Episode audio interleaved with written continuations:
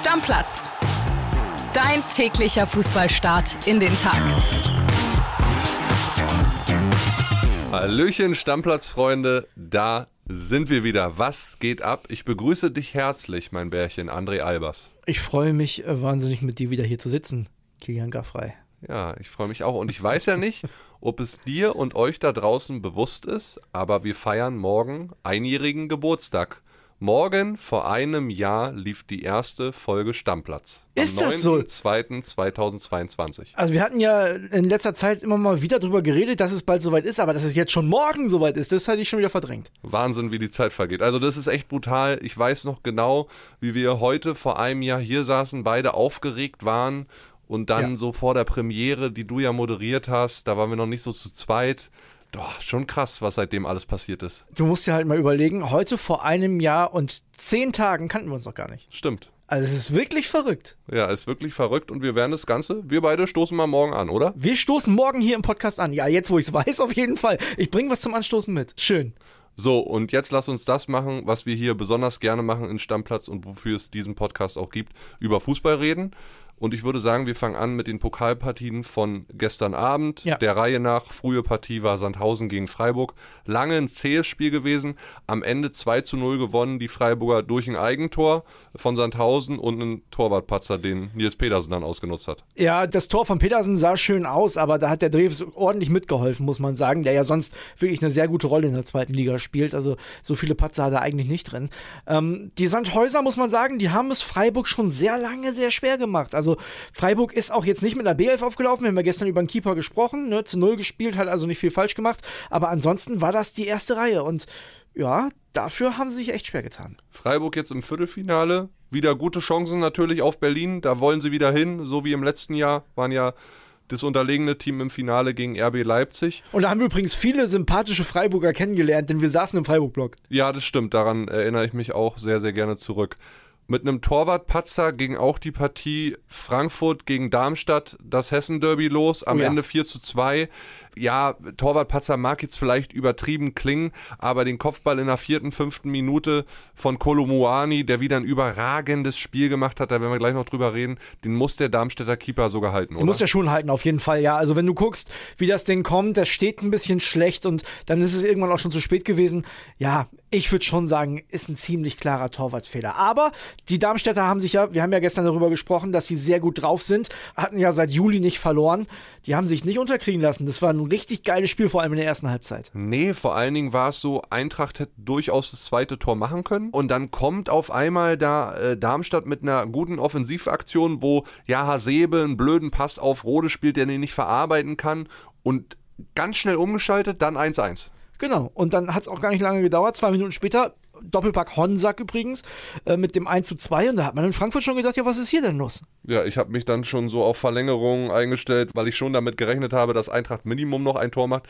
Aber sie haben dann sogar noch drei gemacht. Genau, Boré, der ja in der Bundesliga nicht so zum Zuge kommt, aber in der vergangenen Saison ja ein Pokal, ein Europapokalheld war, mit dem 2-2 noch vor der Halbzeit. Dann äh, Daichi Kamada, du hast schon gesagt, Kolomoani, richtig gutes Spiel gemacht, das Ding hat er vorgelegt zum 3-2 und dann dieses Sahnetor in der 90. oder? Boah! geile Balleroberung von Götze und dann spielt er da einen Stecker. Also perfekt mit geilem Tempo in die Spitze. Und Kolomurani, das ist so seine absolute Stärke. Der sticht ähnlich schnell und ja aggressiv in den Raum rein wie auch Erling Haaland und rennt dann aufs Tor zu und macht den ganz cool ins rechte Eck rein. Also seit der Kolomoani festgestellt hat, wie man Tore schießt, ist ja super wertvoll für die Eintracht und wird auch richtig viel Geld bringen. Da legen wir uns beide uns, glaube ich, schon fest, ne? Du Ach siehst ja noch 100, ne? Ja, also äh, mark my words, ne, erinnert euch dran, wir haben ja über die Thesen für das Jahr 2023 gesprochen. Und ich glaube, ob es jetzt dieses Jahr passieren wird, ich weiß es nicht. Dieses Jahr kommt vielleicht ein Engländer und sagt, ja, 70, 75, 80 ist er uns wert, bleibt er noch eine Saison in Frankfurt und macht so weiter mit diesen Torbeteiligungen, ja, 28, das ist eine geile Marke in 27 Pflichtspielen für die Eintracht, dann könnte im Sommer 2024 vielleicht noch mit einer geilen EM in Deutschland dann auch ein großer Verein kommen, der sagt, okay, 110, 120 und dann hat Markus Krösche einen ablösefreien Transfer in einen 100 Millionen Transfer umgewandelt, das ist schon geisteskrank. Also eine Menge Geld wird er auf jeden Fall bringen, da sind wir uns, glaube ich, jetzt schon einig. Wenn wir mal überlegen, so ein Kunku liegt ja bei so 80 Millionen für Chelsea. Ja, die Region ist es mit Sicherheit momentan auch schon. Übrigens, Peter Fischer, der Frankfurt-Präsident, gestern nicht im Stadion gewesen. Wir haben euch ja in der gestrigen Episode alles erzählt rund um diese Koks-Nummer mit seinem 13-jährigen Sohn. Also wer da nochmal nachhören will, der ist herzlich eingeladen, die Episode von gestern zu hören. Machen wir weiter, André? Haha, jetzt bin ich so gespannt. Aber ja, erzähl. Warum bist du gespannt? Ja, weil wir jetzt, jetzt zu dem Pokalspiel von heute kommen, schätze ich mal. Korrekt. Und wir fangen an mit der frühen Partie. Na, was ist denn, ganz kurz, was ist denn die frühe Partie? Na, ein Duell der Zweitligisten. Und wer spielt da? Nürnberg gegen Düsseldorf. Und das ist dein Lieblingsspieler in diesem Pokalwochen, äh, in dieser Pokalwoche, oder? ja, natürlich.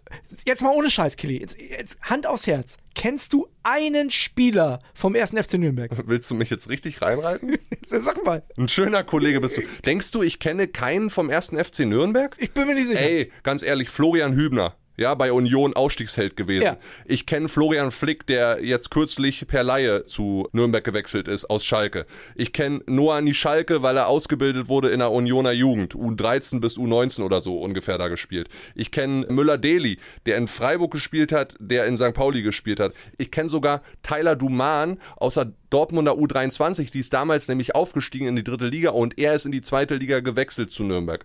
Also ganz ehrlich, natürlich kenne ich ein paar Nürnberger. Markus Weinziel, Trainer, Dieter Hegging, Sportboss. Nicht schlecht, nicht schlecht. Und Düsseldorf? Wie sieht es bei Düsseldorf aus? Ich kenne sehr gut David Kovnatski, weil ich den damals als Volontär am Düsseldorfer Flughafen empfangen habe. 2018, 19 war das, glaube ich. Da kam er aus Genua. Riesentransfer gewesen. Nie eingeschlagen, so richtig. Dann letzte Saison sogar verliehen worden in seine polnische Heimat. Hat aber mittlerweile acht Tore, sechs Vorlagen. Also der ist wirklich so Top 2, Top 3 in der zweiten Liga. Das wusstest du aus dem Kopf mit den acht Toren und den sechs Vorlagen? Das wusste ich nicht, das habe ich nachgeguckt, aber David Kovnatski kenne ich sehr, sehr gut, weil der auch mit einem MMA-Kämpfer, den ich seit Jahren begleite, sehr gut befreundet ist. Verstehe.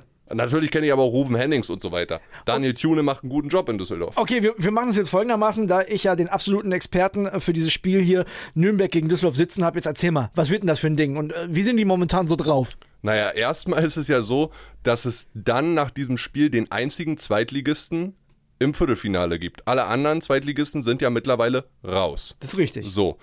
Bei Nürnberg ist natürlich so, letzten beiden Pflichtspiele 0-1 verloren, unter anderem 0-1 gegen Fürth. Man sagt da so ein bisschen, die Jungs haben gerade ein Kopfproblem. Der Effekt Trainerwechsel mit Markus Weinziel hat jetzt auch nicht so richtig funktioniert. Neun Pflichtspiele in der zweiten Liga gemacht. Zwei davon nur gewonnen, also das spricht jetzt nicht so wirklich für Nürnberg. Auf der anderen Seite Düsseldorf, die ja gerade Sechster sind. Nürnberg ist 16. Aber da muss man auch dazu sagen, zwischen Platz 11 und 17 liegen in der zweiten Liga nur zwei Punkte. Also da ist der Abstiegskampf wirklich spannender als in der Bundesliga. Da ist aber der Meisterkampf dafür sehr spannend. Na, also die Ligen sind beide spannend. Genau, absolut. Düsseldorf auf 6 haben jetzt aber gerade 1-4 in Paderborn verloren. Da war Kovnatski und der ist der wichtigste Spieler bei Düsseldorf momentan, aber gelb gesperrt. Also muss man mal gucken. Ich sehe schon trotz Auswärtsspiel Fortuna so ein bisschen in der besseren Ausgangssituation. Aber Nürnberg hat natürlich die Chance, sich aus dieser Krise, in der sie jetzt stecken, so ein bisschen zu befreien. Also erstmal möchte ich sagen, ich bin sehr stolz auf dich, dass du mir so viel zu der Partie sagen konntest, wo vorher ja Leute den Eindruck gewonnen haben, du hättest gar keinen Bock darauf. Ne? Das finde ich schon mal sehr, sehr gut. Ich möchte allen Nürnberg-Fans äh, nochmal Hoffnung machen. Die letzten drei Duelle gingen alle an den FCN. Also die Nürnberger sehen eigentlich gegen Düsseldorf in der jüngeren Vergangenheit ganz gut aus. Stimmt, im Oktober haben sie das Hinrundenspiel in Düsseldorf sogar gewonnen. Mit 1 zu 0, richtig. Und wenn du jetzt noch weißt, wer der Torschütze war, also dann falle ich hier vom Stuhl. Dua war's. Habe Okay. ich nämlich nachgeguckt. Also, hast du nachgeguckt? Ja, ne? natürlich. Ja, okay. Also ihr merkt schon, ne, Killy hat sich den Hinweis zu Herzen genommen, hat sich auf dieses Spiel gut vorbereitet und äh, ich finde, da können die Düsseldorf und Nürnberg-Fans hier mal Props da lassen. Also schreibt dem Killy mal, wenn ihr findet, er hat's gut gemacht. Ja, natürlich. Und So. für beide sind 1,67 Millionen Euro drin fürs Viertelfinale. Auch wichtige Kohle für beide Vereine. Gerade für den Zweitligisten, klar. Also, das ist das 18 Uhr Spiel, darüber wisst ihr jetzt eine Menge. Äh, beim 20.45 Uhr Spiel muss man gar nicht so viel erzählen, weil man die beiden Mannschaften sowieso auch in Stammplatz jede Woche begleitet bekommt. Äh, der eine Verein ist der VfL Bochum, ne? Und die sind ja bekanntlich zu Hause sehr, sehr gut. Spielen jetzt gegen Borussia Dortmund, ein richtiges Auswärtsspiel ist das für die nicht, die können rüberlaufen. Ist doch ein geiles Spiel. Ja. Pot Derby 2045, Anne Kastropper im Free TV beim ZDF. Ja. Also, da habe ich richtig Bock drauf. Mats Hummels könnte mal wieder spielen. Saß ja in drei von vier Ligaspielen jetzt auf der Bank. Ob das jetzt Sinn macht, da durchzurotieren, ja, wahrscheinlich schon mit den anstehenden Aufgaben in der Champions League und so weiter. Wenn ich mir aber jetzt gucke, wie Bochum Fußball spielt, ja, schnell offensiv, intensives Pressing, sind ja auch defensiv sehr mannorientiert, also auf schnelle Ballgewinne aus und dann One-Touch-Football nach vorne, vertikale Bälle. Da kann Hummels auch mal schnell überspielt werden und wenn dann so ein Anti-Adjay gegen ihn läuft, hu, da hat er schon Temponachteile. Sie haben ja in der vergangenen Saison schon einmal in Bochum gegeneinander gespielt, nach dem Wiederaufstieg des VfL, äh, damals 1-1. Jedenfalls könnte ich mir auch vorstellen, dass das zumindest, ich, ich glaube schon, dass der BVB sich durchsetzen kann, aber zumindest sehr unangenehm ist. Klar, wenn du jetzt dir anguckst, wie der BVB gestartet ist, ne, mit diesen vier Siegen in der Liga, hat nur Union sonst, da sind sie sehr gut unterwegs. Aber du sagst es richtig, Bochum eine absolute Heimmacht, unter Letsch fünf Spiele, fünf Siege, 15 zu fünf Tore. Also die können da auch gut verteidigen, Anne Kastropper. Stark, ich bin da sehr drauf gespannt. Und Pokal, nochmal, zwei Euro ins imaginäre Phrasenschwein, da ist alles möglich. Machen wir weiter mit einem weiteren Bundesligisten. Also auf die Pokalpartien machen wir erstmal einen Deckel drauf. TSG Hoffenheim, ne? Haben wir drüber gesprochen. Breitenreiter ist nicht mehr. Auf jeden Fall nicht mehr Coach. Genau. Und am Wochenende auf der Bank sitzen wird höchstwahrscheinlich, nachdem Ralf Hasenhüttel, der Wunschkandidat von Hoffenheim-Mäzen Dietmar Hopp, abgesagt hat, dass mhm. er nicht zur Verfügung steht, wird dort sitzen Pellegrino Matarazzo, ein alter Bekannter für uns alle in der Bundesliga, hat ja bis Oktober den VfB Stuttgart trainiert, drei Jahre lang, hat aber auch eine Hoffenheimer Vergangenheit war dort Co-Trainer, unter anderem unter Julian Nagelsmann. Bin sehr gespannt, ob der diese Negativserie von zehn Sieglos-Spielen, sind es glaube ich, in Folge dann auch mal stoppen kann. Finde ich super unkreativ, den Trainerwechsel. Also muss ich ganz ehrlich sagen, da wäre mir auch mit den Mitteln, die die Hoffenheimer haben, was Besseres eingefallen. Ja, Ralf Hasenhütte hätte ich interessant gefunden. Ich auch, hätte ich sehr interessant gefunden. Pellegrino ja. Matarazzo war der Wunschkandidat von Manager Alexander Rosen. Ich bin eh kein Fan davon, wenn jemand in dieser Saison schon eine Mannschaft trainiert hat, äh, dass er dann eine andere Mannschaft auch noch trainiert. Das finde ich. Und vor allem beides Teams im Abstiegskampf, in Anführungszeichen bei Hoffenheim, weiß ich nicht, ist nicht mein Ding. Ja, ist anscheinend der Trainer, der vielleicht von der Formation am ehesten zu der Mannschaft passt, weil er auch okay. gerne mit Dreierkette spielen lässt, wie Breitenreiter zuvor. Allerdings eher nur mit einem Stürmer, da bin ich mal gespannt, äh, wie er das so lösen will in Zukunft. Aber schauen wir einfach mal, wie das Ding jetzt so aufgeht in Hoffenheim. Ja, wir hatten noch andere super verrückte Sachen gestern. Es, es, gab etwas äh, rund um den HSV, da haben wir auch nur im Kopf geschüttelt, Kini, ne? Wir haben in dieser Woche schon einige verrückte Sachen. Diese Koks-Nummer da rund um den Frankfurt-Presi, jetzt so eine Rasernummer da beim HSV und du fragst dich, ja, was ist denn los mit so Fußballern? Also es sind wieder Einzelne, ne? aber man kann so sagen, es gab einen Skandal, also es gab zwei HSV-Profis, John-Luc Dompe und William Mikkel Brenzes, ja, die haben sich angeblich ein illegales Autorennen geliefert, auch noch im Stadtteil St. Pauli, also dem äh, Konkurrenzstadtteil vom HSV natürlich. Und ihr seid ja, ganz kurz, ihr seid ja alle super aufmerksam, ne? und deswegen haben wir von euch natürlich auch Nachrichten bekommen. Auch HSV-Fans schreiben uns, der Thorsten zum Beispiel, hat uns gestern eine Sprachnachricht geschickt und man merkt richtig, wie, wie verdutzt er ist. Hört mal rein. Die Sache mit den HSV-Spielern, ganz ehrlich, ich habe das jetzt gerade erst nachgelesen. Ich habe das gar nicht mitbekommen. ist unbegreiflich. Ich, ich kann es ich kann's überhaupt gar nicht einordnen. Ich, ich verstehe ich versteh sowas nicht. Gerade Dom P., der gerade so gut ist. Was, was, was wäre gewesen, wenn da jetzt irgendwelche äh, äh Menschen an der, an der Bushaltestelle gewesen wären, das ist, wenn da einer jetzt irgendwie vielleicht noch zu Tode gekommen wäre, also das ist, ist, ich, ich bin entsetzt und eigentlich einfach nur sprachlos. Das ärgert mich total, gerade weil jetzt der HSV gerade so gut dabei ist und wo man wirklich mal sagen kann, vielleicht klappt das dieses Jahr. Naja. Ja, der kann das auch nicht fassen. Was ist da los? Ja, also man muss die ganze Geschichte vielleicht nochmal von Anfang an erzählen. Montagabend soll diese ganze Nummer passiert sein. Wie gesagt, St. Pauli, Fischmarkt und so weiter. Auf der linken Seite ein Mercedes AMG A35 Turbo mit 305 PS, äh, zugelassen auf Mikkel Brenzes. Rechts ein BMW M3 mit 510 PS, zugelassen auf Dompe. Mikkel Brenzes soll einen Freund fahren lassen. Der Dompe hat den Unfall gebaut, ist erst gegen eine Mauer gekracht, dann gegen eine Bushaltestelle. Das Allerschlimmste, auch noch zu flüchten vom Unfallfahrzeug. Ja, wie dämlich kannst du dann sein? Die Polizei ist dann zu Dompe gefahren, hat auch eine Verletzung an der Hand festgestellt. Also alles wahnsinnig blöd gelaufen. Der HSV hat auch eine Stellungnahme abgegeben. Die ermitteln jetzt intern und wollen den Fall natürlich aufarbeiten.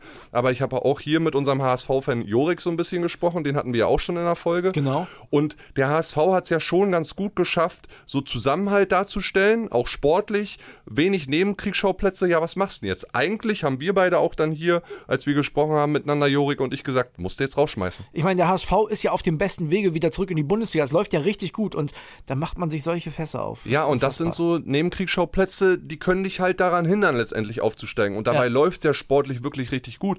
Und der Dompe war seit Mitte Oktober Stammspieler. Sieben Vorlagen, ein Tor. Der Mann war gut in Form. Ja, soll so ein bisschen so ein Hallodri sein, acht Vereine in sieben Jahren oder so. Aber trotzdem, als Familienvater so eine Scheiße zu bauen und dann noch abzuhauen, also mein Gott. Zum Glück kein Alkohol, keine Drogen im Spiel, aber wenn du dir mal anguckst, der Fleppen auf jeden Fall weg. Eine hohe Geldstrafe erwartet ihn sowieso, also nicht nur vom HSV, sondern auch von der Staatsanwaltschaft. Und auf dem Delikt stehen bis zu fünf Jahre. Wäre da jemand umgekommen, kannst du lebenslang, wenn äh, Vorsatz besteht, in den Knast wandern. Ja, ist unglaublich. Also wie dämlich bist du denn? Das, das regt mich einfach auf. Also es regt mich wirklich auf. Wir bleiben da natürlich für euch dran und äh, sollte es da irgendwelche neuen Erkenntnisse, Entwicklungen geben, dann sprechen wir nochmal drüber hier in Stammplatz. Neue Erkenntnisse gibt es auch in der Neuer-Sache bei den Bayern. Da will ich auch noch mal kurz mit dir drüber sprechen. Ja. Zumindest eine Personalie, die ihn betrifft. Denn Bayern und Hoffenheim sollen sich jetzt einig sein über den Transfer des künftigen Bayern-Torwarttrainers, nämlich Michael Rechner. 42 ist der Mann. Für euch zur Erklärung, als Spieler eher unterklassig unterwegs bei Sachsen-Leipzig, Schweinfurt 05, Waldhof Mannheim. 2008 ist er dann Torwarttrainer bei der TSG geworden. Erst für die U19, dann für die zweite Mannschaft. Seit 2015 dann für die Profis. Unter anderem unter Julian Nagelsmann. Na, wer hätte es gedacht, dass Julian Nagelsmann seine eigenen Leute da unterbringt jetzt beim FC Bayern? Ja, Nagelsmann bekommt also einen alten Vertrauten und Neuer ist seinen alten Vertrauten und Treuzeugen, nämlich Toni Tapalovic, los. Aber Manuel Neuer, auch interessant. Ich habe ja gerade schon gesagt, unser Stammplatz-Handy glüht momentan und da habt ihr auch ein paar Nachrichten geschickt. Hören wir auch mal rein. Vielleicht will ja Julian Nagelsmann unabhängig von der Personalie Manuel Neuer als verlängerten Arm unbedingt einen Feldspieler haben und ist deswegen so auf Kimmich fixiert. Dabei frage ich mich sowieso grundsätzlich, ob ein Torhüter als Mannschaftskapitän wirklich Sinn macht, ob das nicht generell eher ein Feldspieler sein sollte, da der viel mehr Einfluss auf das Spiel nehmen kann. Wenn dem Neuer das Herz rausgerissen wird, weil sein Kumpel freigestellt wird, dann möchte ich nicht wissen, was passiert, wenn sein Hund stirbt. Ich weiß nicht, was die alle erwarten. Ne? Die werden jahrelang mit Samthandschuhen angefasst und gebettet, ja, und dann wird einfach eine personelle Entscheidung getroffen, dann wird ihm angeblich das Herz rausgerissen. Ja, sorry, was erwartet der? Jeder Angestellte in einer Firma, der einen super Kollege hat, der wird vielleicht entlassen aus betrieblichen Gründen. Das ist nichts anderes. Also der soll nicht so rumheulen. Das ist für mich Jammern auf ganz hohem Niveau. Und zum Thema Dankbarkeit nochmal, verdienen im Jahr Millionen. Das muss Dankbarkeit genug sein. Die, die dürfen, die haben ihr Hobby zum Beruf gemacht und leben davon und das mehr als fürstlich. Also bei der letzten Nachricht ein Hobby zum Beruf gemacht und lebt mehr als fürstlich, habe ich erst noch nicht gedacht, ehrlich gesagt. nee, aber ja, die Hörer sind schon in großen Teilen auf der Seite von Julian Nagelsmann. Das soll ja bei der Mannschaft ein bisschen anders sein. Ja, erstmal generell wieder schön. Wir wurden auch nochmal von einem Hörer Dirk per Mail dran erinnert. Macht doch mal wieder mehr Sprachnachrichten, mehr Hörermeinung. Und das probieren wir jetzt auch. Ist immer gut, wenn ihr uns daran erinnert, was ihr auch gerne hören wollt hier Ja. im Podcast. Darauf versuchen wir dann auch auf jeden Fall einzugehen. Und ja, bei Neuer, wie gesagt, da muss man jetzt einfach mal gucken, wie sich die ganze Nummer entwickelt. Gestern war ja am Vormittag in München Vorstandssitzung. Das haben unsere Reporter, Falki und so weiter alle berichtet. Sie wollen wohl jetzt nicht diesen neuer Gipfel, also das klärende Gespräch mit ihm suchen vor dem ersten Paris-Spiel. Vielleicht auch nicht vor dem zweiten Spiel, einfach um sich in Ruhe darauf vorzubereiten, weil wir wissen eh, es wird alles rauskommen. Hundertprozentig. Ich habe es ja gestern schon gesagt. Das Thema wird uns noch ein bisschen beschäftigen. Ich würde sagen, für heute machen wir mal Deckel drauf. Ich will noch äh, Service machen. Die Ach so. Spiele. Oh ja, oh ja, oh ja, oh ja. Nicht vergessen, Nürnberg gegen Düsseldorf 18 Uhr bei Sky. Bochum gegen Dortmund bei Sky 2045, aber auch beim ZDF. Ihr könnt aber auch Youth League gucken, Alkmaar U19 gegen Eintracht Frankfurt 18 Uhr bei The Zone oder FA Cup Sunderland gegen Fulham auch bei The Zone 20.45 Uhr. Oder es gibt noch ein Nachholspiel in der Premier League, Man United gegen das trainerlose Leeds bei Sky um 21 Uhr. Ich habe gesehen, beim Menu fallen eine Menge Leute aus, aber die wollen natürlich die Champions League klar machen. Also, Deckel drauf. Morgen hören wir uns zur großen Geburtstagsfolge. Ich freue mich. Ich bring Kuchen mit. Ich ein Bier. Alles ciao, klar. ciao. Ciao. Stammplatz. Dein täglicher Fußballstart in den Tag.